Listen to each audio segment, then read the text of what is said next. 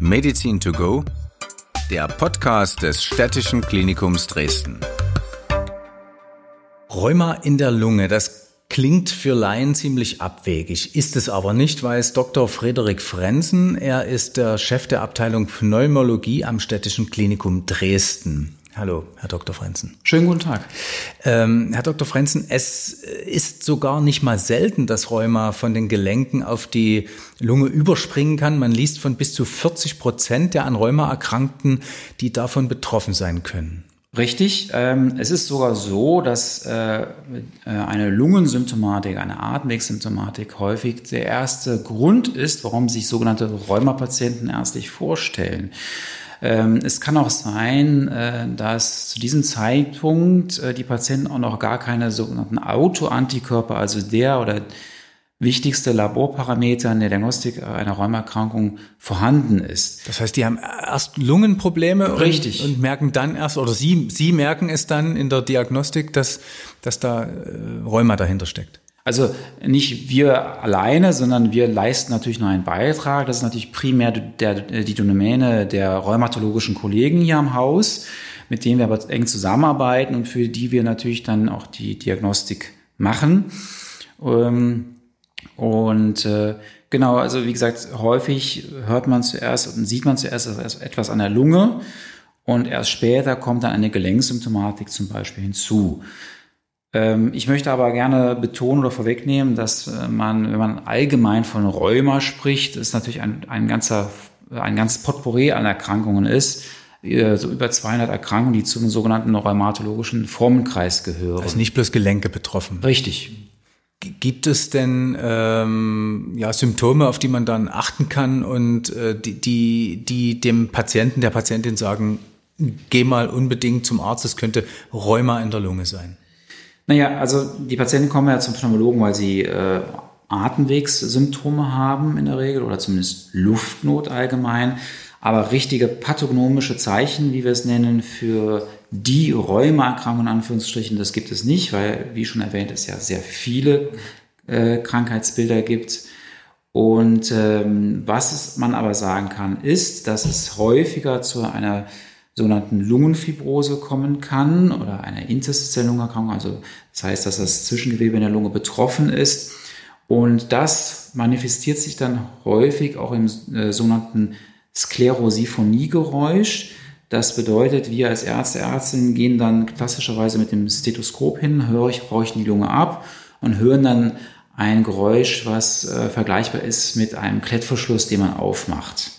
Und das ist dann ganz äh, häufig äh, ein frühes wegweisendes Zeichen. Und dann geht natürlich die ganze Maschinerie los an Diagnostik und dann eventuell auch anschließende Therapie. Sie haben einen Beispielfall mitgebracht, über den Sie sprechen wollen, der das ein bisschen anschaulich Genau. Ähm, äh, natürlich verallgemeinert. Ähm, aber ähm, es handelte sich hierbei um eine junge Patientin, die schon eine diagnostizierte Rheumaerkrankung hatte die sich dann aber, also die primär äh, Rückenschmerzen hatte, äh, die sich dann aber wegen Atemwegssymptomen vorgestellt hatte. Wir stellten dann in der Bildgebung fest, im sogenannten CT, in der Computertomographie der Lunge, dass sie da unklare Lungenveränderungen hatte. Wir haben uns natürlich die Entscheidung da nicht einfach gemacht, bei einer jungen Patientin da jetzt eine sogenannte invasive Diagnostik zu machen, also eine eingreifende Diagnostik im Sinne einer Lungenspiegelung.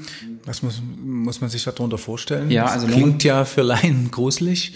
Nein, gruselig ist es nicht, aber also Lungenspiegelung ist letztendlich eine, eine sogenannte fieberendoskopische Untersuchung der Lunge. Der Patient und die Patienten werden schlafen gelegt durch äh, äh, äh, Medikamente, atmen aber noch selber. Es ist keine Anästhesie, sondern eine sogenannte Sedierung. Die bekommen, das ist die wichtigste Nachricht, bekommen nichts von der Untersuchung mit.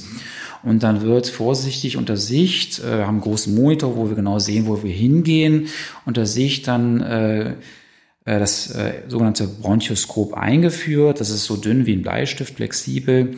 Und dann gucken wir uns vorsichtig die Atemwege an, gehen dann, wie in diesem Fall, in den äh, Bereich, der uns interessiert, den wir vorher lokalisiert haben in CT. Wir wissen also genau, wo die Veränderungen sind und können dann zum Beispiel, wenn notwendig, entweder dann nur eine Spülung machen, also mit steriler Kochsalzlösung, schicken das ins Labor auf alles Mögliche, eben auch auf Krankheitserreger. Oder wir können eben auch mit einer Mini-Zange ähm, oder Zängchen besser gesagt, äh, da Stecknadelkopf große Gewebeproben entnehmen und das dann unserem Kollegen der Pathologie schicken, die das Ganze dann im Mikroskop untersuchen. Denn häufig, also wir können im CT ja nur sagen, oder der Radiologe kann im CT ja nur sagen, da ist was in der Lunge, aber in der Regel können wir nicht sagen, was es ist. Und daher brauchen wir häufig Gewebeproben, die dann durch die Kollegen der Pathologie untersucht werden, die uns dann häufig eine Diagnose liefern können oder zumindest einen Baustein für die Diagnose. Das heißt, Sie würden dann Entzündungswerte feststellen oder was sehen Sie da in der Lunge? Also wir sehen äh, oder der Pathologe sieht diverse Veränderungen, je nachdem, um welche Krankheit es sich handelt. In diesem Fall war es so, dass die Patientin eine seltene, ich betone seltene, aber äh, theoretisch mögliche Nebenwirkung eines äh, Rheumamedikamentes hatte also die, die, die Patientin wusste schon, dass sie Rheuma hat. Sie wusste das, sie hat schon, war schon behandelt äh, oder stand schon unter Behandlung durch die Rheumatologen und kam jetzt eben mit dieser Symptomatik.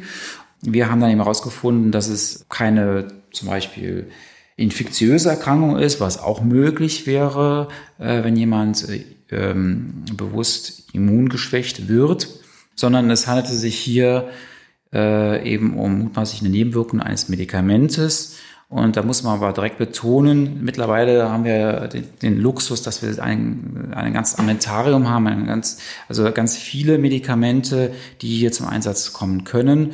Und äh, das war dann auch der Fall. Das heißt, die Patientin wurde dann wieder in die Ambulanz geschickt äh, von den Rheumatologen und ist jetzt erfolgreich umgestellt worden. Sie haben es ja schon angesprochen, es gibt eine große Bandbreite. Das muss auch sein, wenn Sie eingangs sagen, über 200 Arten oder Formen oder Erkrankungen, die ähm, Rheuma ausmachen. Man kann ja, ähm, soweit ich das weiß, Rheuma äh, therapieren und zum, sag mal, zum Stillstand und sogar bei Kindern vor allem heilen.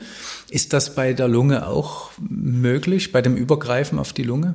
Also es kommt ja, wie gesagt, stark darauf an, um, um welche rheumatologische Erkrankung es sich handelt. Also ich, ich verweise natürlich auch immer wieder auf die Kollegen der Rheumatologie, aber ähm, was die Lunge betrifft, ja, da können wir auch äh, äh, durch äh, Zusammenarbeit und durch Therapie die Lunge heilen und äh, es kann auch wieder zu einer vollständigen Genesung kommen, also Restitutio ad integrum sagen wir dazu, also ähm, zu einer normalen Lungenfunktion. Das ist möglich. Die Frage nach den Ursachen ist ja dann immer äh, auch, ähm, ich habe gelesen, dass besonders, es passt jetzt nicht zu Ihrem Fall, aber besonders seien Männer mit bestimmten Blutwerten gefährdet. Ist das, ist das so oder hat Dr. Google wieder Unsinn? Also ich glaube, da, das ist zu allgemein gesprochen und äh, wie gesagt, es ist abhängig von der rheumatologischen Erkrankungen ähm, und da gibt es ganz unterschiedliche also manchen sind mehr Männer betroffen, manchen mehr Frauen. Es gibt auch unterschiedliche Altersgruppen. Das äh, würde ich keinesfalls verallgemeinern. Also Sie können auch gar keine Ursachen nennen, weil es eben so unterschiedliche äh, Erkrankungen sind, die dann auch auf genau. die Lunge übergreifen können. Also es gibt natürlich bei manchen eine genetische Prädisposition, also das heißt eine familiäre Veranlagung, aber das ist immer nur ein Teilaspekt. Dann spielt natürlich noch ein Lebenswandel mit einer Rolle. Also Rauchen. Ja, das kann bei manchen Lungenerkrankungen eben auch, bei seltenen Lungenerkrankungen auch etwas wir sagen dazu triggern oder hervorrufen. Das ist richtig. Aber es ist nicht so, also weil Rheuma und Rauchen hat ja wahrscheinlich jetzt nur nichts miteinander zu tun, oder? In seltenen Fällen schon. Auch, ja, aha, okay. Ist es so, dass immer zuerst das Rheuma da ist und dann die Entzündung in der Lunge? Oder weil Sie sagten, oft ist es so, dass die Patienten es erst in der Lunge merken und äh, genau. dann noch gar nicht. Richtig. Aber das Rheuma ist immer erst mal da, oder? Also diese, diese rheumatologische Erkrankung, nennen wir es mal, die ist dann schon vorhanden und manifestiert sich dann erst einmal durch Lungenveränderungen, durch eine Entzündung der Lunge und in, wie in diesem Fall, äh, äh, nein, das betrifft jetzt andere Fälle, ähm, und kann dann eben übertreten, zum Beispiel klassisch auf die Gelenke. Wie, wie häufig passiert Ihnen das hier in Ihrer Praxis, dass es solche Fälle gibt? Das ist selten, also in unserer, auf unserer Station, aber das macht es ja umso wichtiger, dass man sich damit auskennt. Und äh, deswegen bin ich wirklich froh, dass wir hier Spezialisten haben, die direkt nebenan sind und wo wir dann zusammenarbeiten, um dann diesen Fall kriminalistisch aufzuarbeiten. Es ist tatsächlich so ein bisschen ja. wie kriminalistisch. Genau. Ja. Das heißt also, die Kollegen, das sind die, die Rheumatologen. Richtig. sprechen, okay. Reden wir noch kurz über sogenannte Biologika. Das ist ja das, was jetzt so überall mal zu lesen ist. Was muss man sich darunter vorstellen? Sind das, ist das ein Wundermittel, was gegen solche Krankheiten wie Rheuma und, und so weiter helfen kann?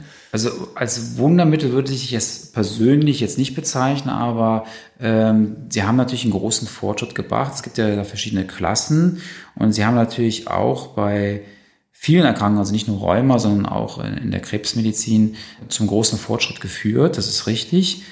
Allerdings ist es natürlich wie so häufig auch immer ein zweischneidiges Schwert. Und ähm, da gibt es durchaus Wirkstoffe, die ja gewollt das Immunsystem schwächen, damit es nicht gegen, eigen, gegen eigene Körperstrukturen vorgeht. Weil das ist eine Autoimmunkrankheit im Prinzip, oder? Rheuma? Ja. ja.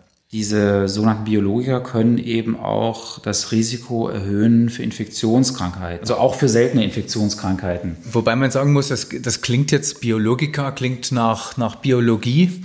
Es ist aber biotechnologisch hergestellt. Das sind Eiweißsubstanzen, die, ich lese jetzt nur ab natürlich, ne, die gegen bestimmte entzündungsfördernde Botenstoffe des Körpers äh, gerichtet werden können. Das heißt also, ich kann, und das, das macht es wieder, ähm, finde ich, als Laie interessant, interessant. Sie können tatsächlich solche Medikamente auf, auch für diese 200 verschiedenen Fälle zu, zuschneiden, sozusagen. Also es gibt, äh, also ich setze die ja nicht, nicht ein, sondern die Rheumatologen.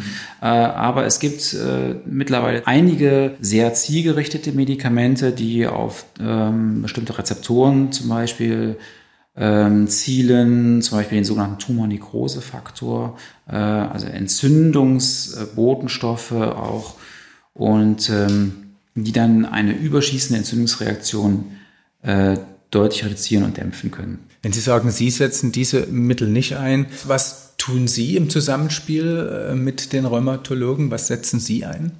Also wir machen jetzt, wie in diesem Fall, natürlich primär ähm, eine Diagnostik, auch die, die, die Lungendiagnostik. Und äh, was wir aber insbesondere tun, ist, dass wir auch äh, Fälle bearbeiten, ähm, wo wir eine möglicherweise begleitende Infektion vermuten. Was wir häufig einsetzen, ist, dass das alte und bewährte Medikament Prednisolon ähm, auch bei Erkrankungen wie zum Beispiel der Sarkoidose, das äh, diagnostizieren und behandeln wir teilweise auch selber, ja, ähm, weil sich die Sarkoidose häufig eben auch an der Lunge manifestiert. Ähm, aber wenn es um spezielle Rheuma, sogenannte Rheuma-Medikamente geht, ähm, dann, wie gesagt, ähm, schicken die Patienten selbstverständlich äh, natürlich zu den Kollegen der Rheumatologie. Aber generell ist man bei Ihnen natürlich auch mit diesen Symptomen, das hat man ja bei der, bei der jungen Frau gesehen, äh, ist man bei Ihnen gut aufgehoben, weil Sie eben auch die Kontakte direkt haben. Natürlich, wenn Sie eine Lungensymptomatik haben, dann kommen Sie natürlich zu uns und wir kriegen dann zusammen heraus, was es ist. Vielen Dank. Meine Stadt, mein Klinikum.